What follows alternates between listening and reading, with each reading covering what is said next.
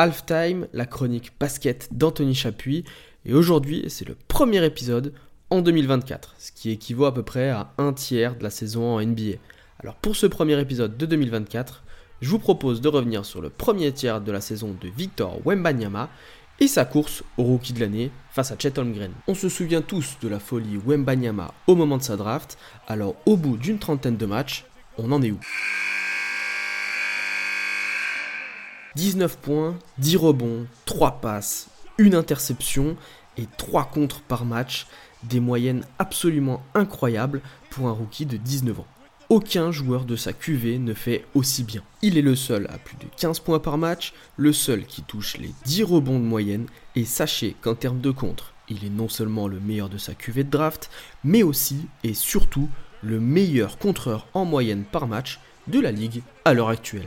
De plus, si certains craignaient pour sa condition physique, ils peuvent être rassurés. Quelques petites blessures légères, mais Victor, c'est 30 matchs joués sur les 34 possibles. Alors, regarder les San Antonio Spurs jouer au basketball, c'est surtout regarder Victor Wembanyama, car on l'a déjà beaucoup dit, c'est assez faible autour de lui.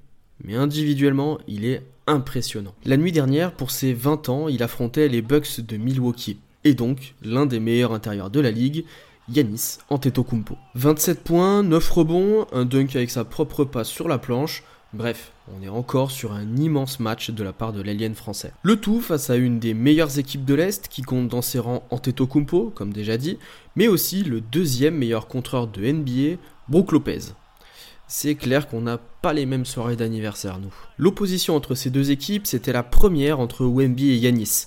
L'occasion pour le grec, qui l'avait déjà qualifié de futur problème dans la ligue avant son arrivée, de le couvrir encore une fois d'éloges. Il est spécial, il va devenir un très bon joueur, il joue de la bonne manière, il joue pour gagner. Je n'ai jamais rien vu de tel. Même son du côté du coach de Milwaukee, Adrian Griffin, qui a déclaré Je pense que Wemby va certainement se faire un nom. Ce qu'il fait, c'est unique pour quelqu'un de sa taille. Il peut shooter, dribbler, faire des passes au-dessus des gens, il peut prendre des rebonds, attraper les lobes.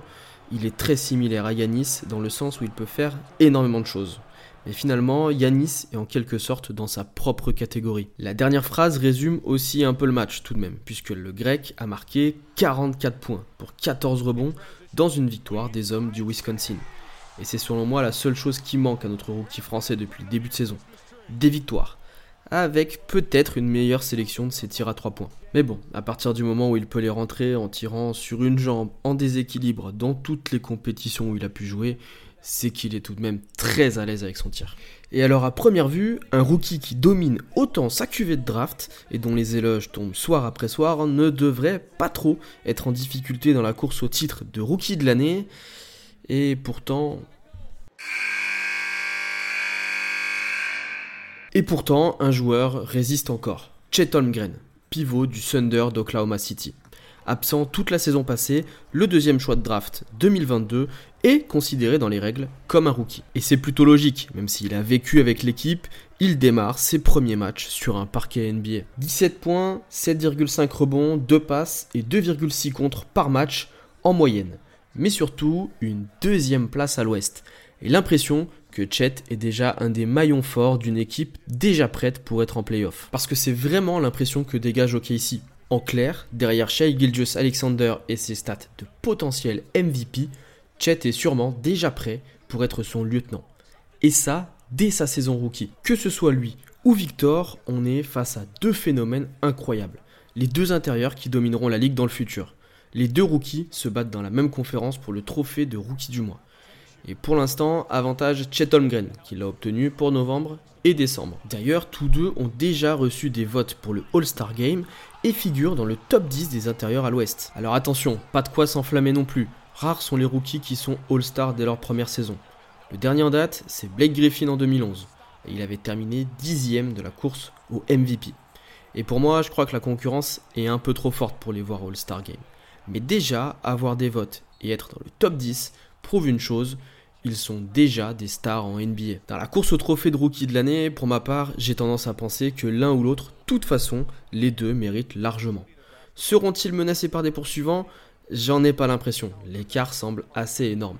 On apprécie Jaime Raquez Jr., deux fois rookie du mois à l'Est, et qui colle parfaitement aux besoins et à la mentalité de Miami.